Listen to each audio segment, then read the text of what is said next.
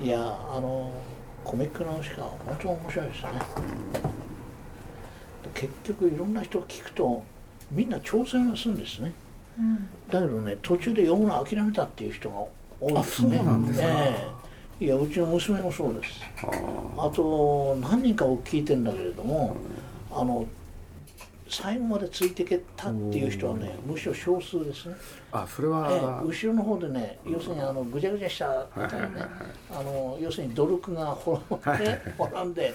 要するに冷戦以後のねそね、えー、そこのところになってものすごくこう断片的にすごいディープなことをこう言ってどんどんどんどん断片でおまけにイメージだから、えー、自分読者が考えなきゃいけないですからね。でもそのおっしゃったことは実は露骨にね部数になって反映してますね。あそうです要するに1巻目から7巻目まであるんですけれど、だんだん減ってくんですよ部数が。あそうですか。最後どれぐらいなんですか？今ね、うん、1400、うん、総計1400分。1400万部ですね。でもね7巻目は本当売れてないですよね。1400万なんすごくないですか？あまあそうでしょうけどね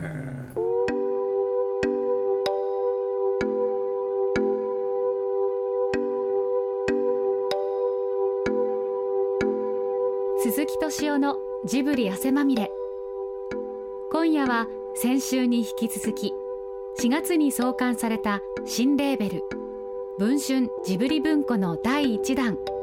ジブリの教科書1風の谷のナウシカでナビゲーターを務めていただいた立花隆さんをお迎えしてお送りします。1982年に連載を開始したコミック風の谷のナウシカ。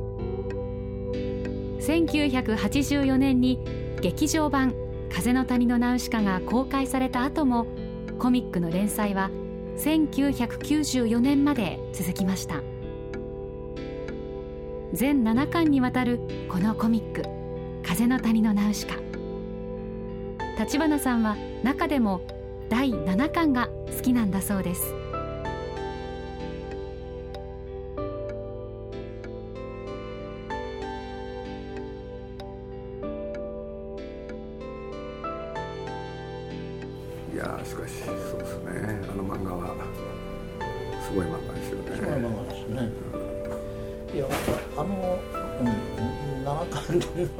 でやめちゃう人にはわからないだろうけれども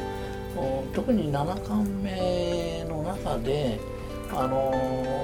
なんていうのその後につながるようなことがたくさん出てくるんですよね。だから要するにあのねその生きろっていうね最後のメッセージその一言みたいなところがあるじゃないですか。そうですね。それも出てくるんですよね。全部あのそれしかないっていうね。それで要するにそのあの映画であの映画ってナウシカじゃないですけどねもののけ姫あの宮さんがその作り終わってからいろんな公式コメントを求められてあの何度も言ってることは自分でも自分が何を作っちゃったのか分かりませんっていうねそういう表現がありますよね。だから確かにあのそういうふうにしてできたというかね実際にこうやってる時には自分がこうね全部を俯瞰して自分の作品が何なのか何を自分が言ったのかっていうのはよく分かんないままにだから僕はナウシカの最後はやっぱり同じじゃないかと思うんですよ。ね、とにかくもう本当に山のような仕事量があってもう本当にそれちょっとでもペースを緩めたら全部ひっくり返っちゃうみたいな状況であのほとんどめちゃくちゃな仕事してるじゃないですか。ね、でそれに押されてあのああいうでかいものを最後こうドロドロって終わらせるね。あのそういう勢いで終わったと思うんですよ。それで 何を言いたいのかというとあの要するに7巻目であの生きろ以外にもう一つ重要なことを言ってるのはそれはだから文春の文庫のね後ろのあの解説のところに書いたんだけれども要するにえ映画の基本文法っていうのは要するに good guy と bad guy がいて それが争っててねそれが基本構造ですよね。だけれども彼があのここで作り出したのは要するに good guy bad guy の構造では世界は全く見えないと。ほ、うんでその good guy と bad guy のそういう目で世界を見ることをやめさせる、うん、そういう教育を子供に与えるというようなその効用はあるでしょうねそれがあのあの映画のそもそもの発想っていうかね。だから善悪の基準っていうのはすごいずれちゃうんですよね。だからあの見れば見るほどいろいろ見る方が悩んじゃってね。これどう見たらいいのかみたいなね。そういう感じの映画。常に二面性ですよね。そうですね、でいいことをするつもりで悪いことをや る山のように。いて、それから悪いことをするつもりでいいことをする結果的にいいことをする。やつそういうあの簡単には善悪の図式では全く割り切れない構造をしてるのがこの世界だということに気が付くみたいな。それがあの第7巻であの解説に書いてあるんですが、うん、えーと、要するに清い清いものと汚れたものがこの混在しているのがこの、うん、我々のこの社会なんだという。そうですね、えー、その2つがあのすごく強いメッセージとしてあの第7巻から伝わってきてこれでそれがそれ以後の宮崎作品にものすごく僕は反映しててそういうところがすごく出てきたんじゃないかなという気がするんです。まあその後もまあ彼の作品では必ずそうですよね。あのラピュタに出てくるロボット兵なんかもそういう面持ってるし大体ラピュタそのものがそうですよね、うん、こういうね水中に浮かんでるんだけど半分上がお城で半分下は機械だとかね。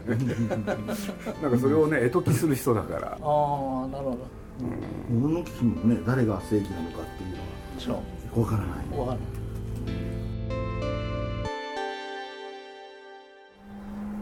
しかしナウシカでもそのコミックの方は巨神兵はあのねロボット的なものとしてはあの映画にも出てくるんだけどコミックの方ではあれの子供が出てきてねナウシカをお母さんって呼ぶ。ん だそれはすごい話なんですよ、ええあれ自分ですよね要するに。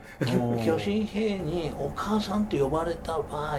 そのそのナウシカねそのナウシカは一体どういう気持ちになるのかというね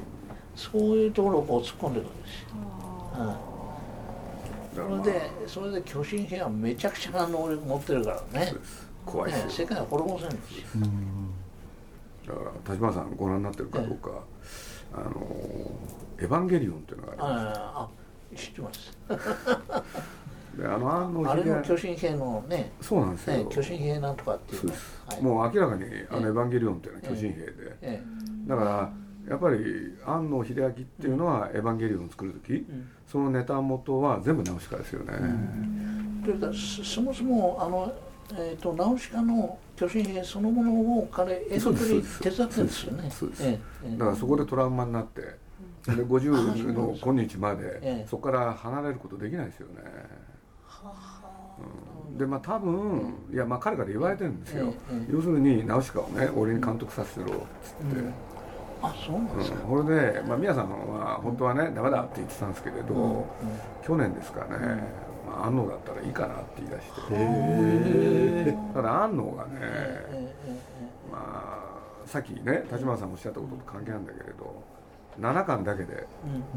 3部作でやりたい、うん。うん、12345はいらないって言ってるんですよ、あいつは、ああいやそうかもしれない。それはすごい面白いと思う。ねえおっしゃったことと関係ありますよね、えいやどうしようか。まあナウシカの漫画の時はねああやって自分の本当に思ってること、それをどんどん書いていく、うん、そういうことをやってますよねそれともともとペシミスティックに物事を捉える人なんで、だからもう天安門の時だってまあ当時ねすぐ反応して、もう壁紙にね張り出して外の人に張り出しちゃう人なんですよ、でそれを抑えきれないから外ってのはどういうあの外から見えるように中国何やってるってことで、すごい事務所の。そうです。ああそうですか、だからああいうことが起きた時には非常にその影響をねしかももろに直裁に受ける人なんでね。だからまあそういう自分のね、あのことも全てまあある種自覚的ですけどね、なんてだって毛沢東の時にも大騒ぎした人だし文化大革命だって大騒ぎした人だし、うん、常にそういうことが起こった時にそれに反応する人ですよね、文化大革命の時はどういう騒ぎ方うん、これはまあ僕は直接じゃないですけれど、うん、その当時の人に聞くとねやっぱりあれは正しいっていうふうにやっぱり最初受け止めたんですよね、うん。だからまあそれね多分子供の頃からの性癖だと思うんですけれど、僕ある時にねつい最近なんですけれどある本読んでたらね、柴田秀俊っていう人かなその人の本読んでたら、要するに原子力の平和利用の第1回目の会合を日比谷でやったってことなんですね。アメリカからいろんな先生連れてきて。これでなんとその日本側はね湯川秀樹博士なんですよね。そうするとまあ日本は原子力によって原爆によってひどい目に遭ってるけれどこういう平和利用もあるんだと。だからそちらに目を向けさせようとした人の本を読んだんですよ。これで僕は皆さんにねその話をしたんですよ。まあ今原発がいろいろ言われてるけどねなんて言ったって当時湯川秀樹っていう人がね大スターじゃないかと。じゃあそういう人がついてね、開けばそれはみんなにアピール度強かったんでしょう。ねって話をしたら、なんと皆さんはその場合行ってるんですよ。そうなんですよ。だからそういうものに対してすごい敏感っていうのかね、でやっぱりその時はそれがいいもんだと思ったんですね、いやそれはね日本人みんなそうですそうなんでしょうね。あの僕も同世代ですから、あの宮さんと一切違いでそうですよね、えーそれで僕の場合には特にあの茨城県の水戸にその最初のあの原発ができますから、あの東海村はその時にできるわけです。それでそれはだから学校でみんなで見学に行ったりとかね、なんかしてますから。で大体ねあの原爆の原水機運動の最初はあの原爆の子っていう作文集なんです。ね。であの原爆の子って、まあ、今でも嫌なみで2冊本で出てますが、あれ何つったっけな？長田 えっと長いっていう字と新しいという字がどっかに入ってる名前で、うん、す。ぐ分かるんですが、はい、えっとその人がものすごい長文のね前書きを書いてるんです、その原爆の子の。そこの頭の文章っていうのはそれはまさにそのそういうことですよ。あの原爆要するに原子力というものは戦争に使えば悪だけれどもそれを善に転用すればこういう素晴らしい未来が開けるというね。両面あるってことですよね、うん、それで我々はまさにそこにいるというね、うん、あのだからあの原子力の平和利用万々歳ですよ、うん、それは、えーと、彼だけじゃないんですよ。あの長崎の方の、えーと、長崎の鐘っていうねあの、うんうん、要するに原爆について書いた一番最初のあの長崎大の放射線科のあの先生ね、あの先生が書いてるその長崎の鐘でもまさにそういうくだりがあるんです、だからそれが結論になってますよね、だからそれはねえっ、ー、とある時点からあのー要するに半減水金が日本の国論になるのと全く同じにあの原子力平和利用万々歳です。それはずっと。まあ皆さんもそういうことに対しては本当敏感だったんですよね。いやそういう流れ僕すごい面白いのはあのタタラバのね、はい、エボシっていう、ねはい、あの僕はあの人すごい魅力的で、ね、あのさんよりはるかにエボシそういう感じなんですが。あの人が本当に誠に見事にその善悪両面を同時に持ってるというね、しかもその言ってることがその場面場面においては割と正しい、ね、いろんな意味で正しいことを言ってるわけですよね。こんなこと喋ってもしょうがないんですけれど、えみんなに説明するんですよ宮崎は。スタッフに「烏帽子御前のモデルは鈴木さんだ」っつって。で近代主義者だと。おなるほど。だからこれはね、うん、全部が正しいわけじゃない。そういう人なんですよ。いやそれで、えーと、そことちょっとずれる部分で、はい、もっと大きな話は、はい、やっぱり獅子神の運命が、はい、その大ドラぼっち化してみたいなね、あのそれで今度は獅子神の首があのコロコロ音を出したりなんかする。あの獅子神関連のもっと大きな話ですね。すね。あの辺りはあの今みたいな、まあ、要するにこのストーリーはこういうふうに展開してみたいなあ中であのどんどんどんどんそれ同時進行でこういくわけでしょ？同時進行ですね、ね、それそれでどっかでああのものすごい壮大なあの終わり方が出てくると思うんですがあれはどの辺りなんですか？これはもうわけわかんないんですけどね、うんそれを作ってる途中で社員旅行があって実は奈良行ったんですよね。あそうなんですか。そしたら奈良公園にね鹿がいたわけですよ、はい。そしたら、一生懸命見ながら「鈴木さんこいつだ!」って言い出したんですよ。これがしがみそう。っていうのがそこでしがみ思いつくんですよ。え？だからすごい人なんですよ。それまでなかったんですか？なかったんですよ。突然なんですよあの人って。いやでも面白い面白い作家ですよ。ね。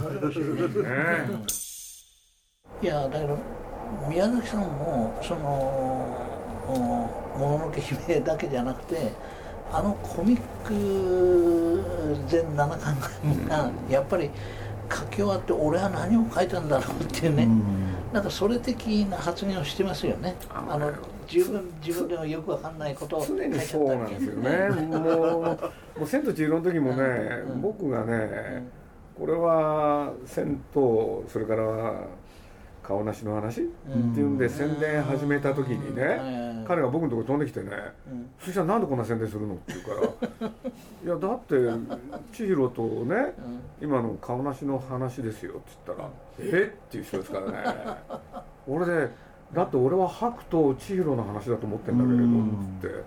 これで映画が出来上がった時にねまた僕のとこ来てね「分かったよ」あれ顔なしとチーロの話なんだねって平気で言う。人ですからねもうこれは天才としか言いようがない。自分で何言ってんだろうな。自分で作っててそういうこと言うんですか？らねいやそれはね結構ね本当の意味でのクリエイターにはそういう人いるんですよ、うん。うん、と思いますね、ね僕は立花さんには宮崎駿論を書いていただきたいですけどねあんまり出てないと思うんですよね。うんああでもトータルで見たら。そうやっぱりそれはねいいとこだけじゃなくてそうじゃないとこもあるだろうししかしね書いてらっしゃったけどそれこそ現代の国民作家ですよね。その何故そうなのかっていうところからその与えたものもたらしたものそれからね弊害だってあるだろうしねなんか現代を読み解くには宮崎アニメっていうのは。僕なんかも読んでみたいですよね。いやだから今度の文庫本の解説も、えっ、ー、と本当はもともともっと長かったんですよ、うん、あそうなんですか。あれぎゅうぎゅうに縮めてあそこへ押し込んだんですもったいないですね、えー、だから書けって言われれば何倍でも書けますよ。ちょっと読んでみて面白いですね。いやだから僕は特にあのコミック直しかのがやっぱ面白いですよね、いやコミック直しかだけでもまず、ええやっていただくと、これ何なんだっていうことを、そうそうそうあれはほとんど哲学ですよね。そうですね、だからその 哲学的な問題が無数に出てくるんですよ、だからもう現代社会でもう本当にこれどう考えたらいいのっていうね問題が次々出てくるんですよ。だからそれ論じ始めたらすごい面白いんですでそれがね、えーとコミック上割とこうコミックで圧縮するから。そうですよね。あのその一つ一つの場面を解説するだけでも結構な尺いくようなね あのそういうあれになりますよね。うん、さっき言ったようにな7巻みんなね7巻まで来てねなんか訳が分かんないっていうかついていけなくなって読むのやめちゃいましたという人がね結構いるんです。だからそこはね、えーと、今ちゃんと読める形で出すとすごい面白いっていうか、それで安野さんがねそういうのをあれするんであればそれはそれでまた面白いし。やっぱり似たような作り方になると思うんでね、うん、結局見てる人がねとらとらまえきれない、うん、なんていう気がしますんでね、うん、なんか読んでみたいですよね。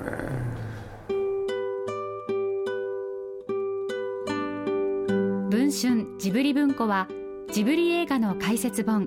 ジブリの教科書と映画の全シーンを掲載したコミックシネマコミックの2つのシリーズがあります。4月に風の谷のナウシカ。5月に天空の城ラピュタ。そして6月には隣のトトロと今後も映画公開順に発売していきます。お楽しみに。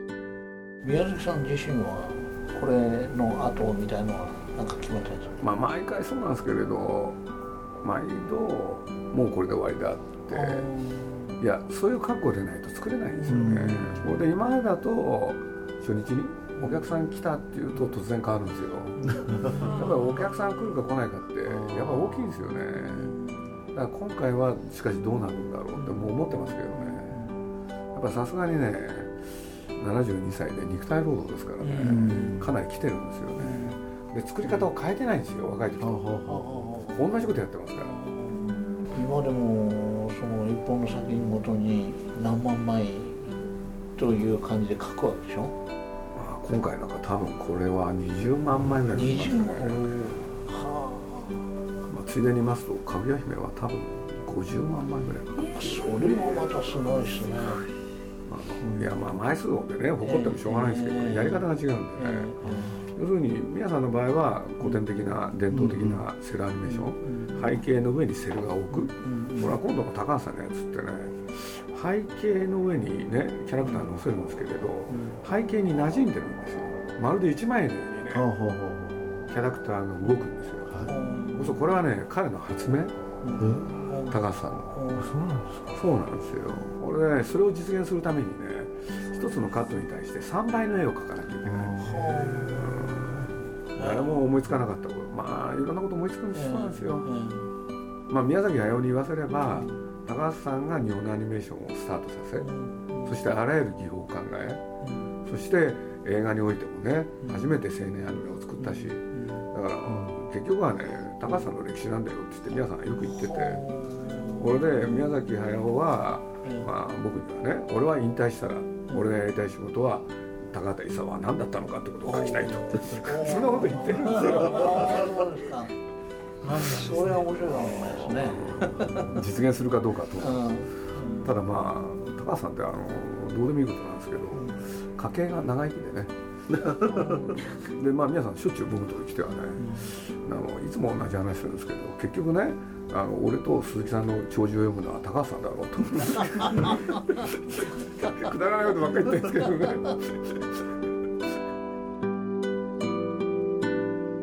鈴木敏夫のジブリ汗まみれ。この番組はウォルト・ディズニー・スタジオ・ジャパン。街のホットステーションローソンアサヒ飲料。日清製粉グループ。立ち止まらない保険。MS&AD 三井住友海上。au の提供でお送りしました。